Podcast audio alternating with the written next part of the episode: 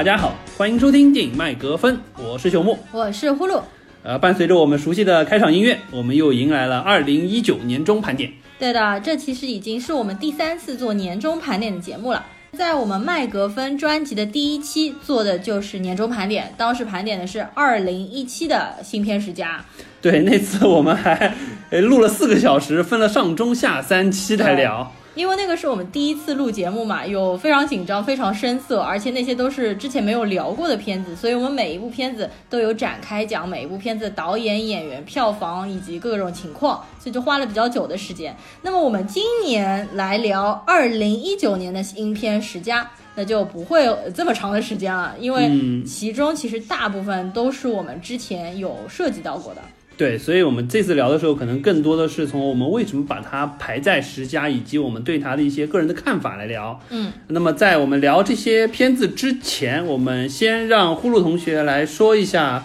他的观影情况吧。啊，我今年的观影情况，对吧？其实到年终的时候，大家知道 App 手机 App 嘛，它就会给你做很多年终盘点。那我平时看电影主要用两个 APP，第一个就是豆瓣，我非常习惯性在豆瓣上面做记录；第二个就是淘票票，因为我所有的电影票都是在淘票票上面。那么在去年年终的时候呢，他就给我做了一个盘点。我先来说一下豆瓣吧，我去年的全年的阅片量是。三百十二部电影，所以差不多也可以是保持一天一部电影吧。呃，其实比我去年的要高。我去年的一年的阅片量是二百九十部电影。我还记得 当时我们去年的时候聊这个，还说，呃，呼噜说去年二百九十部实际上比前年是少了。嗯，我们当时说是因为我们去年花了很多的时间在录麦克风的节目，对，所以说观影量少了。那么今年呢，呼噜的观影量又上来，那么回过头来说，我们节目的数量就变少了。我记得我们去年一年好像做了有接近四十期节目，四十期就是对对对，今年好像一共只有二十多期节目的样子。我们今年我看了一下是二十四期节目，实际上算下来每个月只录了两期，就差不多半年这个不是我们偷懒啊，这个真的是第一，确实没有这么多好的院线片值得我们去聊。有些时候看完了之后，我和呼噜大眼瞪小眼，觉得好像。真的聊不出什么内容来，也就算了。第二个，我们现在开始陆陆续续就开始往。保质不保量的风格去走，因为很多片子看完了之后，我们可能会在幕后的功课这块稍微做的长一些。就比如说像美国工厂，包括像中国机长，还有我们当时聊了冰火全游的那一期，也是属于就幕后功课做的会比较多，会聊的比较深入一些。没错，其实那几期都是朽木朽木自己 solo 的比较厉害的那几期，查资料查的非常丰富。我看完播率和后面的评论反馈都是比较不错的。那其实去年我们还做了一期啊，好莱坞六大。变五大好莱坞和网飞爸爸大佬打架的那一期，那一期实际上我们就没有聊一部院线片或者非院线片，而是聊电影行业内部的一个故事。其实这个我们当时看啊，完播率和反馈也都是不错的。不过我们当时还立了 flag，你不是说你要聊海思法典的吗？没有，挖了一个深坑，从来没有说过什么时候要填，对吧？这个以后也许等待我们对，就是院线片空档期没有什么可以聊的时候，我们就找一点老坑填一填吧。老坑，好的。那么我今年看的这三百多部电影里面呢，呃，二零一九年的新片一共是七十一部。完了之后呢，我再回过来说一下我淘票票上面的记录，因为淘票票上面记录的全部都是院。院线片，我今年一共是看了四十五部院线片，啊，明显比我去年看的少。因为我去年的记录是六十五部院线片，那么我今年一共是花了四千六百块来看电影。那么去年的话是六千六百块，我当时还抱怨花了好多钱，所以今年还给我省了两千块，对吧？所以说实际上这块一方面是确实看的片子少了，第二个就是呼噜好像今年几乎没有去二刷三刷的片子，基本上都是看完一遍了事的状态，也说明今年确实在院线这一块质量不太过硬。而且有很多电影由于技术原因撤档，今年也是频频发生。所以今年呢，我们来做这个年终盘点的时候，我们就稍微改一改往年的规则。我们往年呢都是叫二零一七或者二零一八院线片十佳，今年呢我们就稍微扩展一下，我们改成二零一九新片十佳。因为院线片如果说真的要排的话，确实 感觉十部想凑出来都比较困难。所以说呢，我们今年改成新片。那么我们对于新片的定义就是。在二零一九年，如果说是院线片，二零一九年在国内上映的；如果说是非院线片的话，就是以它在国内我们能看到高清资源的时间为准。因为有一些片子，二零一八实际上国外已经首映了，但是出到高清资源，我们国内能看的时间点已经是二零一九了。所以我们以这个风格来划分二零一九年的新片的概念。嗯，没错。而且呢，我们今天聊那个二零一九新片十佳的时候呢，是去除掉了奥斯卡的那些片子，比如说《罗马》《宠儿》《黑色党徒》《绿皮书》《波西米亚狂想曲》这些，因为其实在我们今年出奥斯卡前瞻的时候都已经全部聊过了，就为了避免不要太过重复。而且呢，这些片子如果算进来的话，就不太公平，因为像《罗马》和《宠儿》《黑色党徒》肯定会上我们今年的十佳，导致我们这个片子当中就没有什么新的内容可以聊了。对的，没错。那么我其实今年除了看了三百多部电影之外，我还看了三十部电视剧，这个也是我没有想到的事情。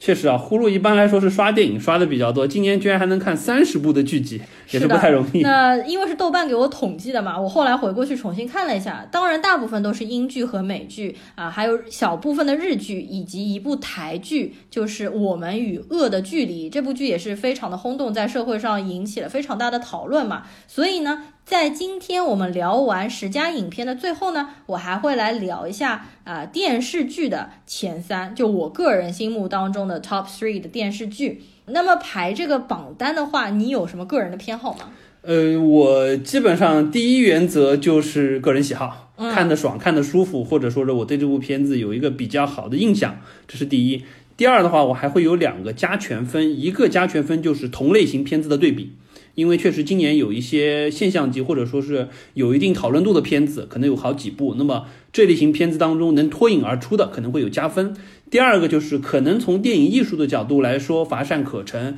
但是呢，对于我个人或者说对于整个呃电影行业或者说是这一类型的片子，如果说能以更好的方式去展现，更多的以这样子的方式呈现给观众，我个人是感觉特别舒服，或者说是特别希望未来能看到更多的，我也会有一个加分。基本上就是这两条原则。那么呼噜你呢？好的，我第一条和你一模一样，就是个人偏好。那我喜欢它，我就排上去；或者我喜欢它，以后我还会反复想看的电影，我会比较容易排进我的榜单。第二就是我想尽量保持我排的十佳榜单的国别的多样性，因为真的是每一年都是美国的院线片，美国的电影，我最容易是排进十佳嘛。所以今年的话呢，我是这么觉得，如果是同一个国家两部类似的片子，我就会挑这么两三部质量差不多里面的其中一部排上我的榜单，想尽量多选几个国家、几个国籍的电影排到我的这个十佳榜单里面来。好的，那么接下来就进入我们的正题环节。嗯，首先我们开始揭晓呼噜榜单的第十位。我榜单的第十位呢，是一部猫片，我估计很多人都没有听过啊，叫做《猫与爷爷》。对，是一部日本电影，导演就是大名鼎鼎的动物摄影大师岩河光昭。对，我们之前也聊过岩河光昭，他有一系列的纪录片叫《岩河光昭的猫不走世界》，就是我们说这个。呃，浑身自带猫薄荷香味的男人扛着摄像机，全世界到处去跑，去拍那些街猫或者说是流浪猫等等等等，或者是跑到人家陌生人的家里面直接敲门说：“哎，我可不可以来你家拍你的猫咪呀？”然后就进去拍了。呃，岩河光昭的《猫不走世界》这部纪录片是非常的出名，他应该是已经跑过了全世界五六十个国家。他的这些纪录片我已经有三分之二都看过了，因为每次看都会给你内心带来一份惬意和平静。assim, 这部片子虽然没有在国内大规模的上映，但是它在去年六月份上海电影节期间是做了首映。啊，那么我们其实是就是上海电影节的时候，是我们的开幕片，对的。那那一天其实印象还很深啊，因为我们和隔壁的人吵架，因为坐我隔壁的那个女生，她就一直看猫片的时候就在玩手机，而且是把亮光调得非常高，所以那次 观影的经历不是特别愉快。呃，但是整部片子给我的观感还是很好的。虽然岩和光昭以前是拍纪录片的，但是这部《猫与爷爷》实际上是一部剧情片，它是有剧情的。呃，它其实原来还是有一个漫画原著的，那本漫画原著我也看过。原本的漫画里面的主角猫咪是一只橘猫，那么这部片子当中换成了一只胖嘟嘟的狸花猫，也是，非常像的可爱。是严河光昭挑猫的时候，就是给猫演员试镜的时候，这只狸猫，呃，就狸花猫就瞬间俘获了他的心，然后他觉得，哎呀，这个主演就是你了。对，而且岩和光昭是会在片场给猫说戏的，嗯他是会跪在地上面跟猫咪说戏，因为那只猫咪叫小玉嘛，他就会说小玉啊，这段怎么怎么拍。对，我还记得当时有幕后采访，就是说这个导演一来，这个剧本也不看，别的演员也不沟通，直接就跑到猫那儿去了。是的，他就主要拍猫嘛。那么岩和光昭也是这部片子的导演和长镜。岩和光昭的风格是拍猫的时候，他是跪在地上或者爬在地上，所以我们看猫的视角基本是和猫平视的，非常的擅长拍猫。这部片子的剧情大概讲的就是在日本，因为有很多孤岛，那些岛上面年轻人已经都跑到大城市去工作，所以剩下一些年长者。那么讲的就是一对老年的夫妻，他们捡到了一只小猫咪，然后从小把它养大，以及这个岛上面来了一个年轻的女生，其实就是柴崎幸演的，她来开了一家咖啡馆，在整个小岛上面发生的故事。实际上剧情是非常的平淡。讲的也是日常生活，但是它处处就透出了我个人非常欣赏的日本电影的那种细腻的气质。对，日本电影实际上有非常多就是非常平淡的描写日常生活的，但会拍的让你感觉特别特别的好，就你有一种沉浸感在里面，整个的片子的节奏和就是说长进的力度，我们觉得实际上非常到位，尤其是对于猫的刻画，我们觉得特别好。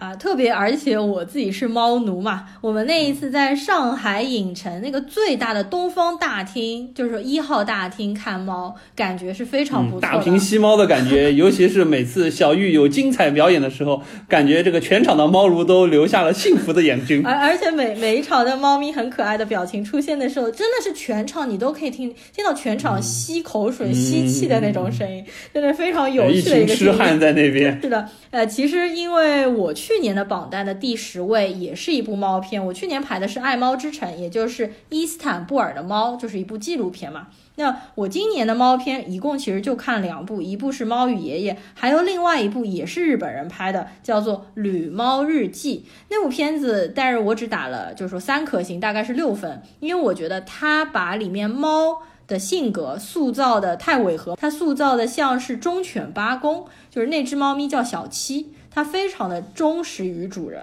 这个其实让我感觉，呃，不是那么现实，嗯对吧？你还不如真实的刻画猫这种高冷高傲的性格，我觉得更贴近于现实生活。好的，那我的这个猫篇就说到这儿。朽木，你的第十位电影呢？呃，我的第十位呢是我们之前聊过的一期片子，就是由奥巴马投资拍摄的《美国工厂》。这部片子实际上典型就是我刚才说，因为加权分的原因进入到我的榜单前十的。因为这部片子从电影艺术的角度来说乏善可陈，但是怎么说，它是对我个人来说触动感很强的一部片子。因为我觉得好的纪录片就是让你能看到事情的真相之外，能触动你内心一些想要去进一步了解这个事件，或者说是这个行业，或者说是这个社会现象背后一些真实情况，以及影片所没有展现出来的背后逻辑的片子。这部片子实际上给我了就是这么一些很强的感觉。因为我们说到，我们当时我不展开说了，因为当时我们那期节目实际上聊的还蛮多的对，就它是属于那种就真实度非常高的纪录片，从它还原这个事件的真相，以及对于中美博弈的情况之下，制造业在民营企业家求生存的这么一个环境，以及当时做出的决策来说。对于我而言，我看到了一些，哎，我可能之前没有意识到的现象，并且针对这些现象，我是会觉得我想要去了解更多，所以说带给了我一定的触动感。嗯这个实际上就有一点像另外有一部片子，呃，就是徒手攀岩 （Free Solo）。嗯当然，那部片子实际上是在今年上映的，但是因为它是去年，啊，不就是今年的奥斯卡的获奖影片，所以说基于我们刚才说的评分原则，我就不把它列进来了。嗯，呃，那个讲的是一个就没有任何保护保护措施，徒手去攀登一个好像叫酋长岩这么一座岩石。他从先期的考察，现在相当于是先是对徒手攀岩这个技能的训练，以及先期对于这个岩壁的考察、演练，以及真正实际攀登花了好多个小时去攀登这件事情的一个还原。当时对我来说也是很有触动，虽然然就我不是极限运动爱好者，但是看了这个过过程当中呢，就有一种悟到人生真理的感觉，就有点像是你的。不管是你的工作，或者说是我们说创业、求职等等，以及人生很多重大选择的问题上，实际上你也是属于走一步看一步，不断的去选择最优的路线，并且你可能为你的下一步，你每一个手、每一个脚所够的那个位置，你要付出一定的，相当于是冒险精神，你才可以说，哎。攀到更高的地方，这种感觉，所以我觉得也是蛮有意思的一部片子，就触动感很强很强。这两部片子实际上都有点这种风格，就本身拍摄实际上非常的平淡，就是一个镜头对着，不管是就是说事情的真相也好，或者说是采访到的人，或者完全从第三方的角度去记录，但是实际上看完了之后，给我有很强的触动感。实际上我还是呃蛮希望说未来有更多的这一类型的纪录片可以呈现在观众面前，嗯，让我们可以通过。电影的方式去了解到更多你所没有平时接触到的，或者说是平时没有深度去理解的一些行业也好、现象也好、人物也好，这个可能是我把它排到第十名的一个主要的原因。嗯，这两部都是纪录片，实际上在我十佳的榜单里面是没有一部纪录片的，全部都是电影。呃，可能就我个人偏好比较喜欢纪录片，就像以前喜欢看人物传记一个道理嘛，对吧？啊，那个 Free Solo，实际上我是在去年准备奥斯卡前瞻节目的时候就下载资源看了，嗯，没想到它今年年初的时候大规模点映了，大规模上映了啊！我后来没有再去院线看，但是我朋友去看了。IMAX 的大荧幕，他说观感是非常震撼的，和家里的小荧幕比起来，那肯定是更加惊心动魄，连大气都不敢喘。这样可以理解，因为本身它就是无保护的攀岩嘛，实际上很多角度拍下来了之后还是蛮危险的。虽然可能我们知道最终人是不会出大事儿，但是你总觉得可能哪里会出一个小岔子。而且因为它整个攀的节奏是非常慢的，尤其是攀到一些关键的环节，它会停下来，它会去。去考虑我下一步往手往哪放，脚往哪放，实际上紧张感做到很强。对，因为它没有任何的，就是剧本的痕迹在里面。是的，它就是实拍，所以说你永远不知道下一个环节它会不会，比如说摔下了一点，或者说是脱手啊这种环节。实际上同样是 IMAX 展示，我相信它给人的那个心理的紧绷程度，远比我们之前聊过就是呃云中漫步那个就是各个双子塔上走钢丝的那个感觉，要带来的紧张感要强得多。对我们当时聊那个双子塔走钢丝，就是云中漫步的时候。我还说不建议恐高症人群去看，那 Free Solo 实际上也是一样的。我当时看完 Free Solo，第一感觉就是这个摄影师的心脏太强大了，因为他是在真实的情况下面拍，他是完全不知道接下来会发生什么样的事情的。我觉得摄影师就一直在里面狂擦汗。好的，那么接下来呢，我们就来看一下呼噜榜单的第九位。好的，我的榜单的第九位是一部台湾电影。是由徐玉婷、许志妍共同执导，邱泽主演的《谁先爱上他的》这部电影呢，实际上是获得了去年金马奖的最佳影片的提名。其实提了好多名，包括最佳影片，我记得最后应该是摄影和最佳女主角就得奖了。这部片子虽然是去年在台湾做的首映，但是因为我们看到高清资源是到今年了，所以我就把它算作是今年的电影。这部电影实际上是一部同性题材的剧情电影，而且还是一个喜剧电影。因为我们以往记印象当中啊，总感觉同性题材你得讨论它也是一个悲伤的故事，或者拍的很文艺啊这种，对吧？但是这部电影让我非常喜欢的一点，它是非常的不矫情，非常的真实，也就是真正还原了像我们所说的同性亦凡人这样的话题。那么这个故事其实也是蛮有趣的啊，讲的呢就是一对这个夫妻，其中的妻子。发现了自己的老公出轨，听上去好像非常狗血，但是之后她发现自己的老公出轨的对象居然是一个男人，也就是邱泽主演的这个小三。嗯，其中让人印象最深刻、最有趣的一句台词就是邱泽说：“你不能叫我小三，你好歹要叫我小王啊！”啊，好吧，就是因为同性，所以说是当中还多一根，是吧？对对对，就特别有趣。那么这个故事实际上后面讲到的是这个呃女人发现她的老公。选择了邱泽这个小三，而且还把自己的保险金全部留给了这个小三，甚至包括这女人她有一个初中生儿子，这个儿子也非常的喜欢这个小三，就住到他的家里面去，甚至都不肯离开。最初这个妻子对于同性群体其实表现出的也是一种非常厌恶、非常。冷漠的态度，但是在他们慢慢的沟通和接触之下，他开始理解了这个群体。所以这整部电影其实比较真实的展现了同性群体在社会上的一个境遇，也引发了很多深思和讨论。那我这部电影为什么选进来？一个方面是除了这个话题、这个题材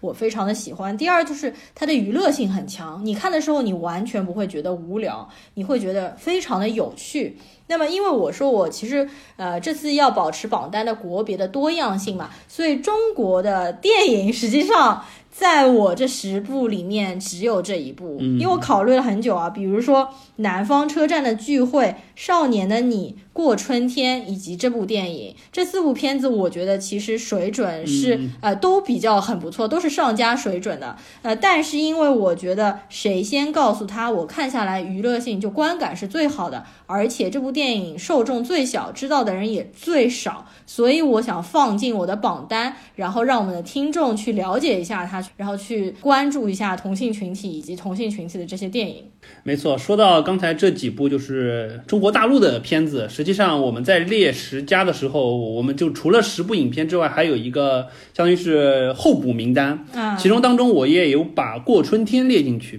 呃，实际上《少年的你》和《过春天》都是属于就话题性很强的一部片子。然后《南方车站》的话是属于就是偏文艺片风格的，我个人不是特别喜欢。嗯，那么回过头来说，我当时很想把《过春天》列到我的十佳，因为我在前年的。时候，我当时有选嘉年华那一部，也是属于社会话题性很强。然后包括去年的时候，我有入围的是《狗十三》，是属于那种就按照我们的说法，八零后看到非常真实，但是内心又会泛起一丝恐怖的这么一个纪录片，呃，不是纪录片，就是这种生活片。对对对，会让你觉得就是说很感同身受的感觉。《过春天》实际上因为说的是一个走私带货的事情，本身这部片子的话题主题也非常好，包括前半段我看的感觉也很不错。错，本来我很想把它列进来，但可惜后后半段就有一点进入到狗血港台剧的剧情，让我实在是觉得缺点太过明显，所以说没有进。但是我是把它放在了我的候选榜单当中，所以说确确实今年也可以看得到蛮可惜的，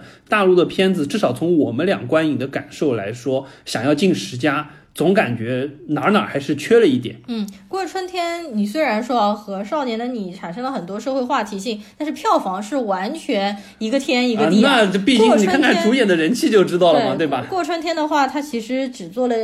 很小一部分的展映，然后我还没来得及看，然后就直接下映了，所以我们俩后来还是在看了资源呢。对了，补了资源。实际上退一步讲的话，呃，过春天更加真实的去反映了这个社会话题。少年的你实际上是借用了这么一个，实际上它是一个周冬雨和这个易烊千玺演的一部类似爱情片的少年爱情片的感觉。校园霸凌只是他借用的一个话题，他并没有很真实的去展现这个问题。好的，那么我们这一块儿啊，第九位我是谁先爱上他的？你还没说对吧？啊，对的，我的榜单的第九位呢，是一部我们之前聊过的院线片《阿丽塔》。哦，呃，这部片子上优缺点非常明显了，优点就是特效无与伦比。我们之前聊的时候也展开了很多细节去说，而且对，而且就是说这个特效实际上今年还有一部片子也是属于特效爆棚的片子，就是真实版的《狮子王》。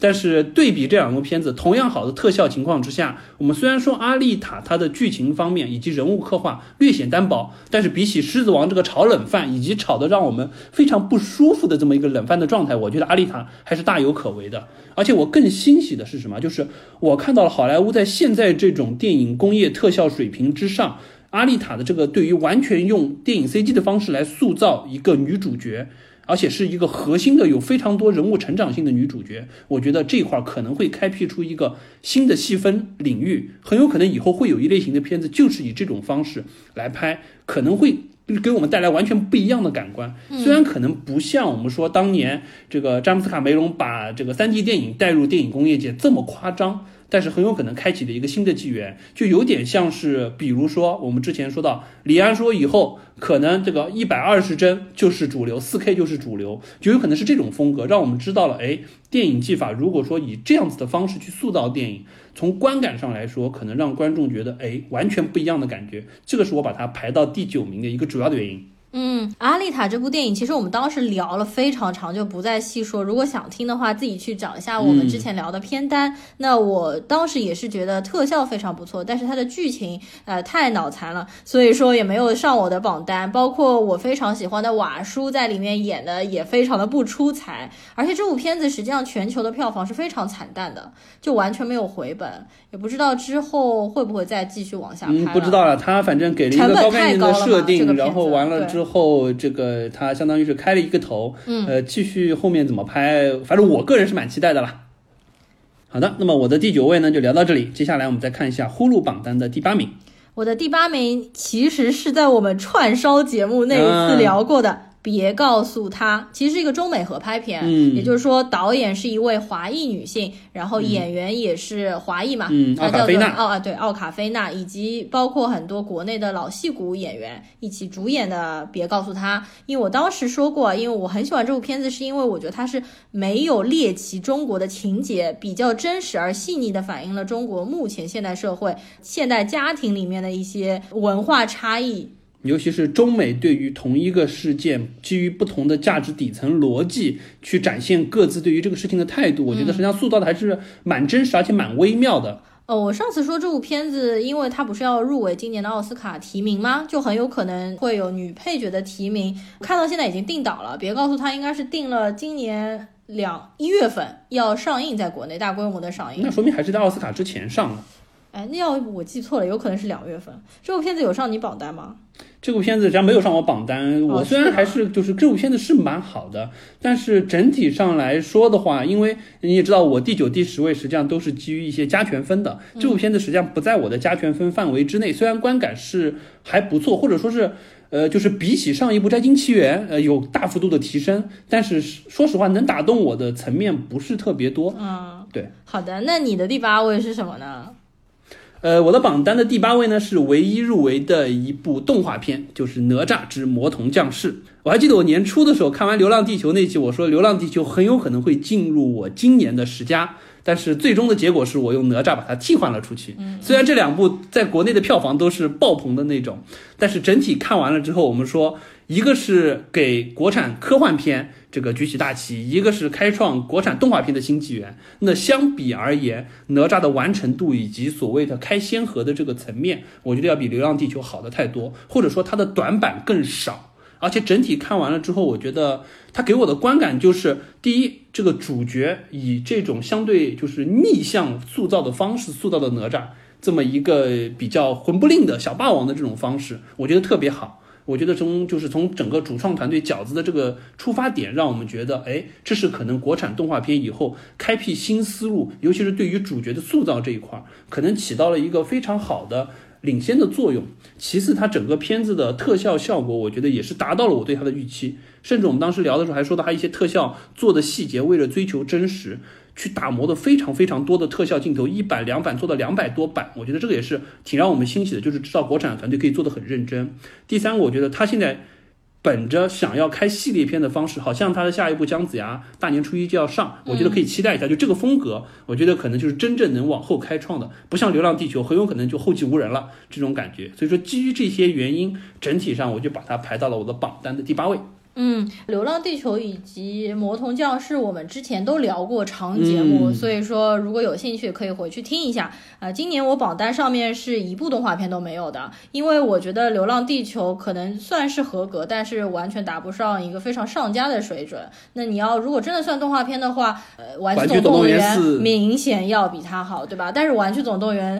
在我这儿看来，《玩具四》也是完全不能比它之前的《玩具一到三》，所以我今年一部动画片都没有。没错，你单从电影单片的质量来说，《玩具总动员》肯定是要完爆这个哪吒的。但是实际上，它放在了我的刚才提到就是备选名单里。只是因为它是《玩具总动员》的后续，而且是时隔了这么多年的后续，导致我们对它觉得好像有一点点的失望，所以说就没有挤进来。嗯，好的，那么我们重复一下，因为刚刚聊太多了。我们第八位，我的是别告诉他，你的是哪吒之魔童降世。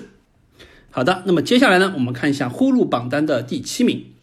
我的榜单的第七位的电影是一部德国电影，也是一个名字听上去稍许有些陌生的，叫做《无主之作》。但是这部片子呢，获得了去年奥斯卡最佳外语片的提名，以及威尼斯金狮奖的提名。呃，虽然我们说奥斯卡电影不聊，对吧？但是因为这部片子并不是非常主流，而且它的资源是我今年才看到的，所以我算上今年的新片。这部片子的导演呢，就是十一年之前奥斯卡最佳长片《窃听风暴》的那个导演。这部片子也是讲的是德国历史上的一个非常长的问题，因为它其实是从。纳粹德国拍到了民主德国，拍到了联邦德国。故事是围绕着德国的一个非常有名的艺术家展开，其实是一个画家，讲他从小到大的一个故事，讲他从东德如何逃到了西德，他的恋爱的过程的一系列的故事。我为什么把它排到我的榜单？主要有两个原因。第一个就是我前面说的要保持国别的多样性，我不想我榜单里全部都是美国电影，因为欧洲的电影实际上已经开始慢慢的衰败，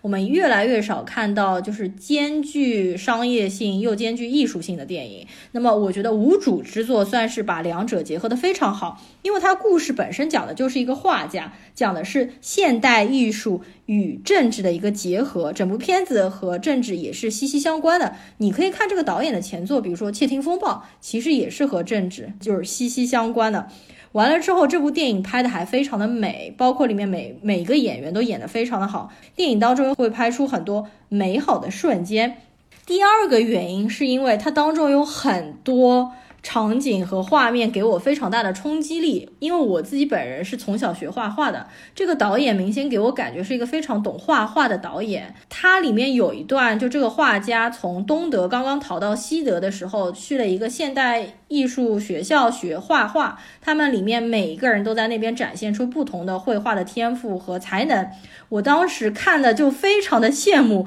因为它当中有非常大段的用颜料或者割颜料或者割画布的那些。因为我最近画画都是用平板作画，已经很少再去拿，比如说水粉颜料和油画颜料。我真的感觉用了太久的平板，很想让我感受一下颜料和笔触和纸张所带给我的魅力。这部电影。后半段这个方面的内容描写的非常好，给我的冲击力非常的大。这部电影关注的人比较少，所以呢，我也希望大家可以更多的去关注一下欧洲的电影。那么，朽木的第七位是什么呢？呃，我的第七位呢，就是今年很热的一部片子，就是奉俊昊导演的《寄生虫》，也就是戛纳摘得金棕榈的嘛。而且我们之前也聊过长节目的。没错，实际上从第七部开始往上，我的榜单当中就没有说像八九十那种优缺点很明显，还有一些加权分再排进来的，都是属于成片质量非常高的，看完了让人感觉就是说，或者说是非常愉悦，或者说是深有感触的片子。那么本身《寄生虫》这种片子，我们当时聊的时候就说过。整个看完非常流畅，虽然当中有一些细节明显看到是为了剧情的走向而设定的，但是我们依然不讨厌它，而且整个看完了之后，相对而言就观感来说还是不错的。嗯，所以说基于这个原因，我把它排到了第七位。嗯，寄生虫肯定也是在我榜单上，那我比你要高得多。寄生虫其实在我榜单上的第四位啊，那还是蛮高的。呃，我们当时聊长节目的时候，好像我还说了它大量的缺点，对吧？但是因为后来我在看了其他电影，我发现，哎，在寄生虫之后看的新片还没寄生虫还不如它，还不如它呢，真的是。而且第二点是因为。今年我把奉俊昊所有的长片全部都补完了，包括有很多电影也进行了二刷和三刷。我把《寄生虫》排在第四位，更大的原因是我想把奉俊昊排到比较高的一个高度，有一点导演成就奖的感觉。实际上，《寄生虫》肯定不是他最好的片子，比如说像我们之前所说的《杀人回忆》，那绝对是从无论是从剧本还是摄影角度来说，都是他的最佳之作。好的，那么接下来我们看一下呼入榜单的第六名。我的榜单的第六位就是马丁·西科塞斯的《爱尔兰人》。上一次我们聊串烧节目最后尾巴的时候，不是说，哎呦，这个搞不清楚意大利的人名字，看了后面忘了前面了嘛？那我终于把爱尔兰人补完了。这部片子肯定算是我观感的时候不能算是特别愉悦吧，因为我从来都不是黑帮片的受众，当时也说过。但是你整个看下来还是会被震慑到，因为它背后的背景是非常庞大的。而且我之后看完整部电影，我又把整部电影给梳理了一遍，我才搞清楚其中的人物关系，包括它又涉及到了当时很多的政治大背景，涉及到了非常多现实环境当中的一些情况。所以我觉得这部电影无论是从摄影还是剧作，还是从演员的演技来说，都是非常成熟的一部作品。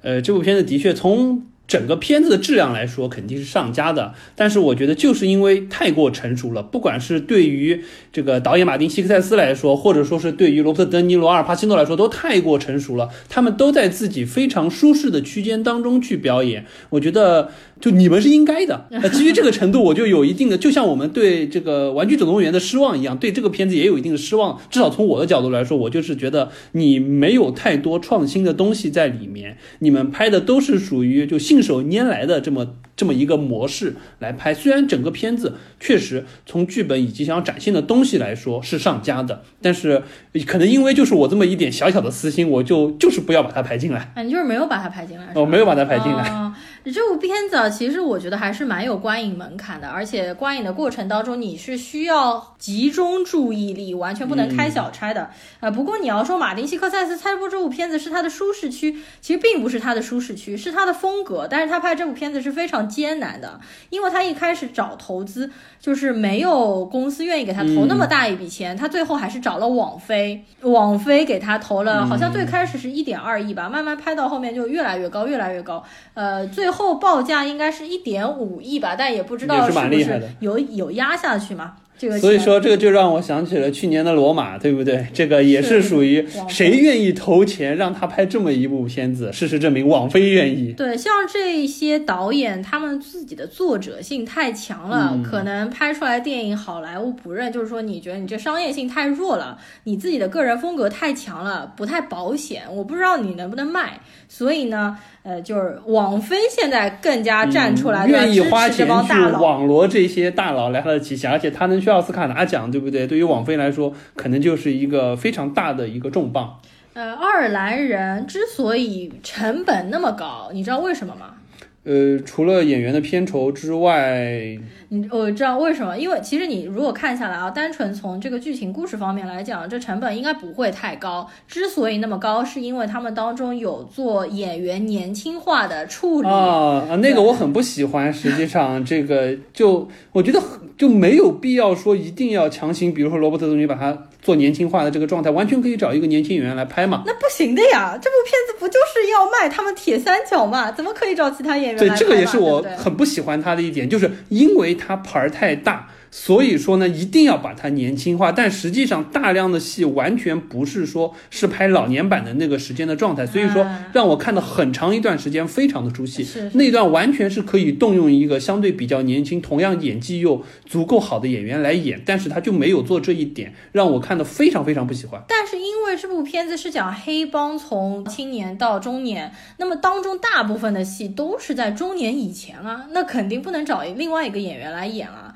另外。外就是我们以前知道把脸做年轻化或者替脸，他们都是在脸上粘很多小球球，然后带上很多奇奇怪怪的东西，然后后期做嘛。但是因为这三位老戏骨不愿意，包括导演不愿意让他们在脸上贴小球球，觉得这个东西会影响演技。包括两个人演对手戏，如果脸上贴这么多东西的话，很难做出一个很好的发挥。所以他们这次动用了更新的技术，他们都是完全非常正常的在现场演戏，都是后期在做，对，完全靠后期做。所以最开始我在看爱尔兰人的时候，回忆了一段，不是罗伯特·德尼罗回忆自己才二十多岁的时候，帮他们运那个运运运火腿还是什么东西那段猪肉，反正对那段。那段的时候，我有点搞不清楚他到底用了这技术还是没用这技术，就感觉哈一个人看上去还是五十多岁的一个。对，我就有点当时就不太清楚他到底在回忆回忆什么时候的事情，因为感觉还是一至少是四五十岁朝上的人，但是他感觉好像是刚刚初出茅庐的时候，还没有真的入帮的时候那个状态。另外还有就是因为他们是自己本人肉身出演，当中有很多黑帮枪战戏，你可以看得出这是一个古稀老人做出的动作，比如说他。他拔枪的动作，他踢那个街角小贩的那些动作，完全是一个老人，而不是一个身手非常敏捷、矫健的年轻人应该做出来的动作。对，所以说实际上这些环节的话，确实是就这些老戏骨们的坚持，一定程度上让观众的观感是有所下降的。所以说，就相当于是他们的坚持。带来的实际上是对于观众来说，实际上是一个负面的影响。我觉得这个是蛮可惜的一点。嗯，但是总的来说，能在大荧幕上面看到，就是说这三个老戏骨，包括马丁·西科塞斯在一起拍电影，应该是实属不易。对，实属不易。感谢王菲爸爸愿意出钱。是，就不知道马丁·西科塞斯下一次还有没有精力再去拍这样的电影了。好的，那么就是朽木，你的第六位是什么？呃，我的第六位呢，也是我们上次串烧节目当中聊过的一部片子，一部惊悚片，就是《仲夏夜惊魂》。哎呀，《仲夏夜惊魂》是我的心头大爱，上一期其实我已经聊过了，所以《仲夏夜惊魂》其实在我榜单排 number two 非常的高，第二位，第二位，对的。对，因为这部片子确实对于我们来说，我们当时串烧时候就说过，非常非常的新奇，就是光天化日下的惊悚恐怖感，而且杂糅了大量的就是说宗教的元素在里面，实际上是一部蛮值得深挖的片子。而且看完了之后，实际上会引起一些你对于生死这些哲学层面的思考。所以我觉得这部片子还是很有看点的，而且作为恐怖片来说，也是属于别出心裁。所以说，基于这些元素，我把它排到了我的第六位。当然，《呼噜一美之死》肯定更多，因为是它榜单的第二位。哎，对，但是因为上次串烧的时候我已经说了很多了嘛，然后 这次好像就说不出什么话来了。啊，这部电影是我真的愿意去二刷三刷，因为这部电影我是当时看完当天晚上不就失眠了嘛，完了之后我又二刷，仔细看了一下它当中的一些细节。第三次是朽木看的时候，我又看了一遍，我还是觉得看的非常的津津乐道。当然，这部片子就像我上次所说的，它的分级是二级，包括 NC 十七，非常不建议呃意识形态还没有完成的小朋友去看这部片子，推荐成年观众去看。好的，那么我们这部片子就不过多展开了吧，快速过掉。对，那么接下来我们看一下呼噜榜单的第五名。啊，我的榜单的第五名排的就是《复仇者联盟四：终局之战》，而且你会发现我这次排的榜单非常的狡黠，因为我第六位排的是马丁的爱尔兰人，我第五位排的是。当年他还鄙视对吧？没有，我的意思就是说，马丁，你请你不要鄙视复联，不是 cinema 啊，对的。那总体来说，我个人的偏好啊是复联四，我觉得 cinema 也有 cinema 的好处，两者可以兼有嘛。嗯，没错，复联四实际上也在我榜单当中，而且是排在我的第二名啊，这么高。呃，对，因为我去年的话，我实际上是排了复仇者联盟三，这个当时所谓的灭霸传，但是今年我把它的这个排名更往前了一步，把复联四实际上排到了第二位。我觉得，呃，基于两个原因吧，第一个原因确实，我觉得就没有，还是我刚才说的，没有对比就没有伤害。同样是作为一部十年大戏的终结，我对比的另外几部就是超级英雄或者说大 IP 的电影，比如说《X 战警：黑凤凰》。比如说《星球大战九》，我就会觉得《复联四》，哎呀，玩的真的太好了。是的，就还是这个凯文·费奇你会玩，还是漫威玩的溜，对不对？首先，本身从工业化制作的角度，以及牵扯到这么大庞大的演员阵容的角度来说，想要去协调已经是非常非常难的了。这个我当时在《复联三》的时候就提到，这个实际上是好莱坞顶级水平的。这且不说，第二个层面是《复联三》已经是塑造的如此之好了。并且大家对于复联三已经有了，就说复联四怎么样去扭转这个剧情，有了无比多的猜测。在这种情况之下，复联四依然让我们看到了很多意外，包括我们说他对于不同的时间宝石怎么样回去拿，包括又把一些老演员请回来这些点，相当于是既兼顾了。这个剧情方面的创新让你意想不到，又兼顾了一些情怀的成分在里面。我觉得这个关收的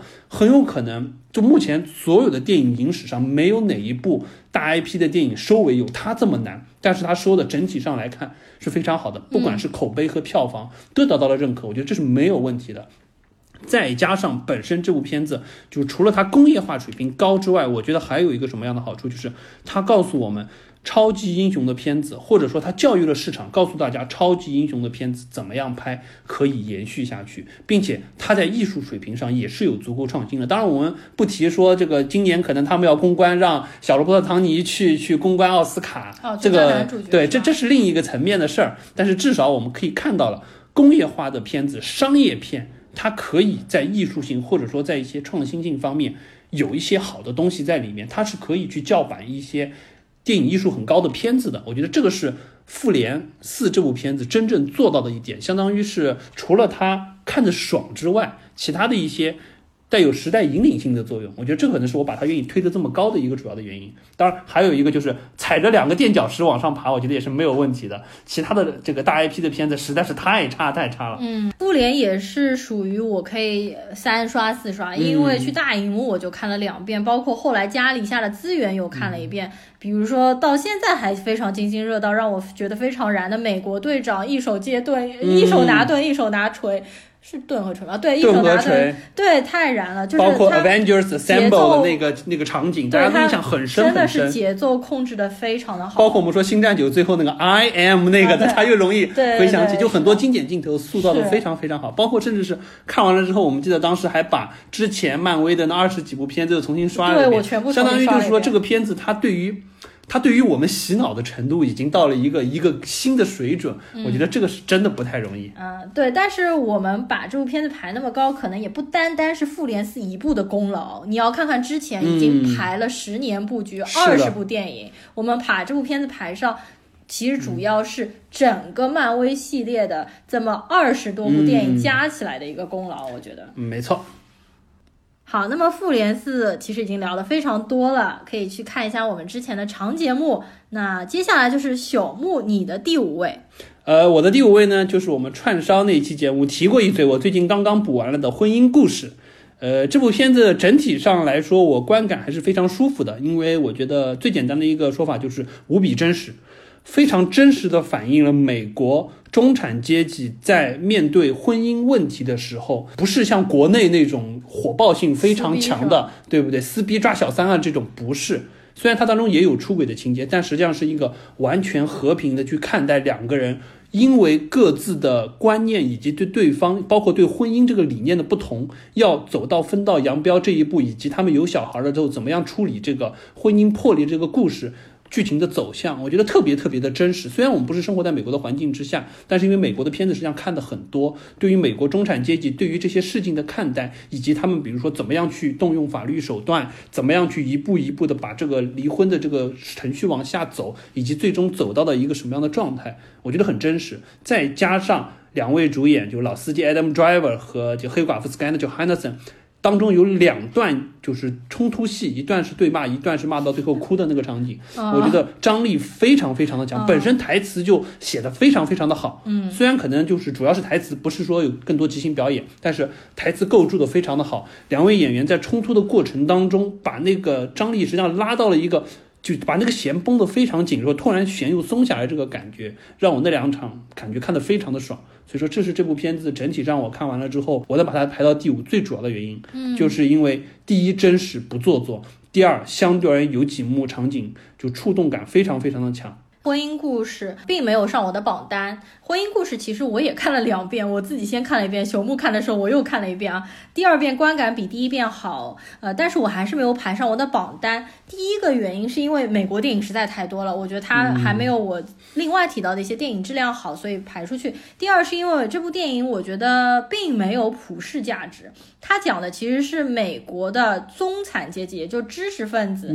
啊，就是离婚的这样的一个状态。它当中很多事情。其实我觉得，呃，和普通老百姓距离感还是差的很大。他们两个其实双方家里面都是资源非常丰富的，比如说他们在离婚。官司打官司的时候，他们请的律师都是当地赫赫有名、最好重金请来的律师。当时的法官跟他们说：“哎，你们两个不要再吵了，你们看看你们后面的那些人，那些人才是真正社会上的大众，那些人才是没有你们那么多的资源，但是也需要面临离婚这个状况。”第二个就是，我觉得剧本上面有一个偷懒。就比如说这两个人，他们其实是因为性格上面的不合或者三观上面的不合，然后分手的。但是呢，他却把男主角 Adam Driver 写他有一次出轨的经历，我觉得这一点非常的不好，因为这样的话你会感觉。男主的过错更多，那么这样的话，女主跟他分手，跟他离婚，那么当然是一件情理之中的事情。但我觉得，如果真正高级的剧本，应该写的是男方女方都没有过错，就是但是他们还是因为精神上有一些什么。各种方面，因为这样的剧本其实感觉更难写。因为如果说男方并没有出轨的话，女主可能就走不下这一步棋，就真正下不了决心去跟他离婚。嗯，没错，这里确实是做了一点点的，就是偷工减料，对他没有说把。这个真正的难度展现出来。如果说纯粹是因为他这个设定的比较好，就是本身一开始是有就是给对方写了一封信，说为什么自己喜欢上对方，诉说了一串，然后随着剧情的开展，大家意识到我当年喜欢他的这些点，实际上反过头来成为了制约我个人发展的一个智库，尤其是对于女方来说，是，所以说实际上在这一块本身应该不要说给他加上一个出轨的污点，就纯粹说是。当年我看到的是你的好，我觉得你能帮助我，但实际上发现你最终限制了我，我怎么样要从婚姻当中脱离出来？但是加上了一个污点了之后，相当于是他下这个决心太容易了，而且还导致说最后女方实际上也要为此而做一次出轨的这个状态来找补一下。我觉得这个是蛮狗血的，这段实际上确实是蛮狗血的。我觉得是设计上稍微就是偷工减料的地方。啊，另外我有一段不喜欢，就是你说毒性，其实毒性我觉得一开始让他们互相写对方的很多溢美之词，我觉得是不错的。我觉得比较狗血的一点是，最后离婚了之后，儿子跑到卧室里面就找了一封信出来读，读的就是他们最开始写的，有点刻意，这明显是太刻意了，哪有人会把这信就随便丢在床上？还让自己的儿子还看见了这段，其实有一点太卖弄、太过刻意了。所以呢，我没有把婚姻故事排到我的前十佳的榜单。好的，那么我们接下来呢，看一下呃，呼噜的榜单的第四名，我们刚才聊过了，就是《寄生虫》。寄生虫，对。那你的第四位是？呃，我的第四位啊，我的第四位是我们也之前聊过的一部院线片，就是《利刃出鞘》。啊，呃，这里我觉得我就不用过多说了。这部片子本身，我们聊的时候当时就说的蛮透彻的。这部片子就成片质量很高，完成度非常非常的好，而且有一些新奇的设定。包括说，尤其是我们当时聊的时候开了一个脑洞，就是说以老爷子是幕后大主宰的方式去看这部片子，我重新回顾了一下，觉得可能有更多的内涵在里面。嗯，这也是为什么我把它推到了第四名的高度。实际上这部片子有一些缺憾，但是因因为有这么一个可以让你进一步去烧脑的环节，而且这个烧脑的环节感觉会把整个片子的深度挖得更深，所以说我把它排到了第四位。嗯，呃，利刃出鞘也没有上我的榜单，是因为就我看过太多类似的情节，包括其实里面换药瓶，我绝对之前在阿加莎还不知道是哪一个日本的推理小说当中看到过一模一样的情节。呃，但是你上次因为说了老爷是幕后黑手嘛，我觉得那点倒是解读的非常不错。另外，就包括利刃出鞘这个导演，我们之前已经说过无数次，他很会解构电影，所以这个其实也让我蛮期待这个导演之后的星战三部曲。对，我们上次也聊到他可能。要开新的星战，那是不是他能延续当时玩星战八的那个风格，把星战开辟一个完全不一样的战场出来？我觉得我们可以期待一下，肯定会比 J J Abrams 的要激进很多。好的，那么接下来呢，就进入到我们的榜单前三。首先来看一下呼噜榜单的第三名，我的第三名其实也完全不出乎意料啦，就是昆汀的《好莱坞往事》。我们之前也做过长节目的，你呢？没错，这也是我榜单的第三名，也是《好莱坞往事》。嗯，这部片子我觉得不用过多的说吧，这个整个片子就是好啊，确实蛮好的。唯一可惜的就是国内没上啊，对吧？哎呀，上了的话也会删呐，怎么办呢？哎，我把这部片子排那么高，其实我上次也聊过嘛，昆汀所有的长片，包括合拍片，我全部都看过，他肯定是这部片子啊上不了昆汀的前三甲，但是我把它排在上面，就和奉俊昊有点像，因为我今年又把昆汀所有的电影又全部重新看了一遍嘛，然后我是把这个排的那么高，是对昆汀个人的一个褒奖。包括我最近三刷了《八恶人》，我原来聊的时候蛮轻视《八恶人》的，它是被远远被低估的一部片子。但是我这次重新看了《八恶人》，真的是惊为天人，我感觉我之前都是白看了。它摄影太美了，从在雪山上面拍的。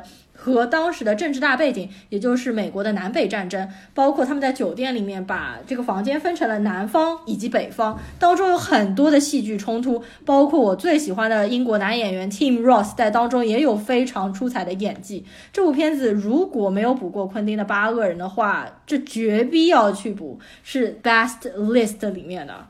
好，我保讲了非常多的八恶人啊，一定要 urge 大家一定要去看啊。那么说回好莱坞往事，肯定是比不上八恶人的，但是昆汀就是延续了他之前的那个风格，虽然拍的非常温柔，但是他一直有一种戏中戏的感觉，嗯所以我觉得非常的好，而且其实也让我们了解了很多美国就是七十年代那个嬉皮士，包括那些邪教组织的一个背景嘛。对，而且整部片子就观感非常愉悦了，因为我第一次看的时候，就资源出来的时候，我是在火车上去看的。啊，整个过程当中三个小时，实际上看的非常的舒服，跟着剧情往下走。而且我们当时聊的时候还说，我是在不知道历史背景情况之下看的你。就等于白看。当然，后来第二遍看的时候，就注重了更多的细节，觉觉得更加有意思对。对对对，确实是神作，我觉得是神作了。这个嗯虽然可能在昆汀的片子当中不算是这个出类拔萃的，但是比起今年其他的片子来说，这部片子没错，我只能说没上映太可惜了。是的，其实我觉得今年算是一个大年，就比起往年，我不说院线片来说，说整个世界上面来看，好片子还是比较多的，对，只是可惜我们国内可能没有办法通过院线的方式来看对，因为我们基本上 top five 里面的，好像除了复联是上的，其他的都没有在国内上映过。呃，我的十佳里面只有复联是有院线上过，嗯其他所有都不会上。对的，都没有上。OK，那么我们榜单的第二名的话，刚才也都聊过了，呼噜的是《仲夏夜惊魂》，我的是《复仇者联盟四》嗯，都是然后我们两部爽片。对，然后到了我们榜单的第一名，我觉得大家可能也都猜到了，而且我们都一直空缺到现在的，就是 Joker 小丑。没错，也就是华金菲尼克斯主演的 Joker。我们之前已经来在长节目当中大力的表、嗯褒奖了小丑，嗯就没有必要大说了吧。而且我觉得，我相信这部片子肯定也是很多听众今年心中的前三家。嗯而且这部片子我觉得能被说很多年，就像这个当年希斯莱杰的小丑被说了这么多年一样，我觉得这部小丑同样可以再说十年下去，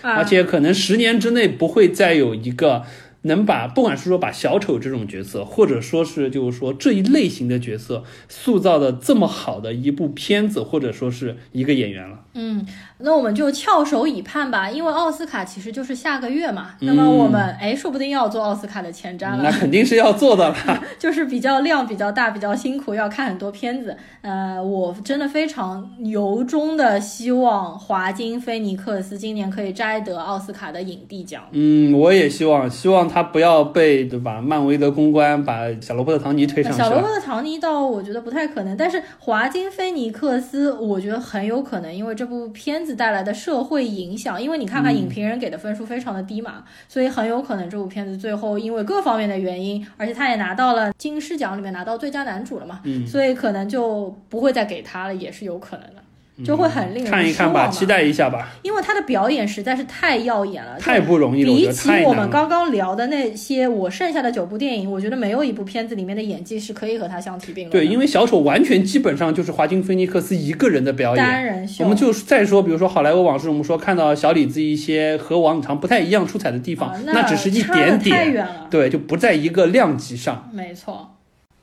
那么我们的十佳就已经全部聊完了，接下来呢，我们再从前往后再报一下自己的十佳榜单吧。好的，那我先来报一下吧。OK，哎，我就不说一二三四五了。小丑、仲夏夜惊魂、好莱坞往事、寄生虫、复联四、爱尔兰人、无主之作、别告诉他、谁先爱上他的、猫与爷爷。因为我前面说了，遵循我国别多样性，那实际上我这个片单当中呢，美国电影还是最多，那实在是没有办法避免啊。美国电影有五部，剩下的五部片子呢，分别是韩国、德国、日本、中美合拍以及中国台湾的。其实啊，我看我们去年的榜单上面还会包括印度电影和泰国电影。嗯，今，年印度 今今电影年就不行没有了。对对对对，什么调音师，我个人也不是特别喜欢。包括泰国电影的话，好像今年都没有什么泰国电影去年是因为《天。才枪手》那部片子比较对太出确实彩，对，太出彩确确实比较出彩，对而且又是我行业内嘛，讲美国 SAT 考试的，我就嗯非常的感兴趣。那么朽木也把你的十佳片单报一下吧。OK，我的十佳片单从前往后分别是《小丑》《复联四：终局之战》《好莱坞往事》《利刃出鞘》《婚姻故事》，以及《仲夏夜惊魂》《寄生虫》《哪吒之魔童降世》《阿丽塔》《美国工厂》《当然，我还有三部候选片，就是、哦呃《玩具总动员四》以及《过春天》，还有《流浪地球》。哎呀，你还有候选，那我也说一下我的候选吧。我的候选是《南方车站的聚会》、《过春天》，以及有一部最近刚刚出资源的传记电影，叫做《Judy》，也就是讲的是好莱坞的传奇影星 Judy Garland 后半段人生的故事，也就是三十年代拍《绿野仙踪》的其中唱《Over the Rainbow》那个小女孩讲她的一个人生的传记。然后主演这部片子的女演员，也就是我们非常熟悉的芝加哥的女演员，包括。《B.J. 单身日记》里面的那个女演员，她现在的话等于是又重出江湖，大家都说她很有可能会获得奥斯卡，就是说明年的最佳女主角一个非常有力的竞争对手。好的，这就是我们对于今年，呃，二应该是去年了，二零一九这个新片十佳，得亏是新片十佳。我们刚才也说到，我刚看了一下我的榜单，这个好像真正是院线上的一共只有四部。如果说是聊院线片，我就是把候补的拉进来都凑不够，实在是蛮惨的。我我里面院线片只有一部啊，我都说了，只有《复联四》是一部啊，对吧？就没法聊了。好的，那我们电影就聊到这个环节吧。接下来我们再聊一下呼噜刚才提过的，今年看了实际上看了蛮多的剧集的，有一些剧集还是相当不错的。我们给大家推荐个三部吧。我今年新的剧集一共是看了十五部，那么我从中挑选出来不同国家的三部剧。首先就是我已经说到嘴皮子都烂掉的英剧《王冠》，第二部就是网飞的美剧《切尔诺贝利》，第三部就是日剧《轮到你了》。没错，这几部片子实际上我们呃，王冠的话是呼噜已经说了太多遍了，现在已经出到第三季，非常非常的棒，喜欢这一类型的强烈要去看。就是讲英国女王伊丽莎白二世的、嗯、成长史，现在说到她四五十岁的样子，还会继续往下拍。嗯，然后切尔诺贝利的话，实际上我们当时看完了之后特别想聊，觉得特别好，但是实在是我们觉得要聊这部片子，可能我们得得 得做一天一夜的功课，还聊不完的感觉，所以说就搁置了下来。像那段时间确实也比较忙，但是真的是好片子，非常好，非常好。它是非常行活，拍的非常的克制，非常的冷静。嗯我大概是花了一到两天的时间，就一口气全部看完，看完到最后就震撼到无以复加的那种。对，而且实际上对于我和呼噜这个年纪的人，切尔诺贝利的事儿都听过，但具体咋回事儿都不清楚。都没包括对于这种核泄漏了之后，对于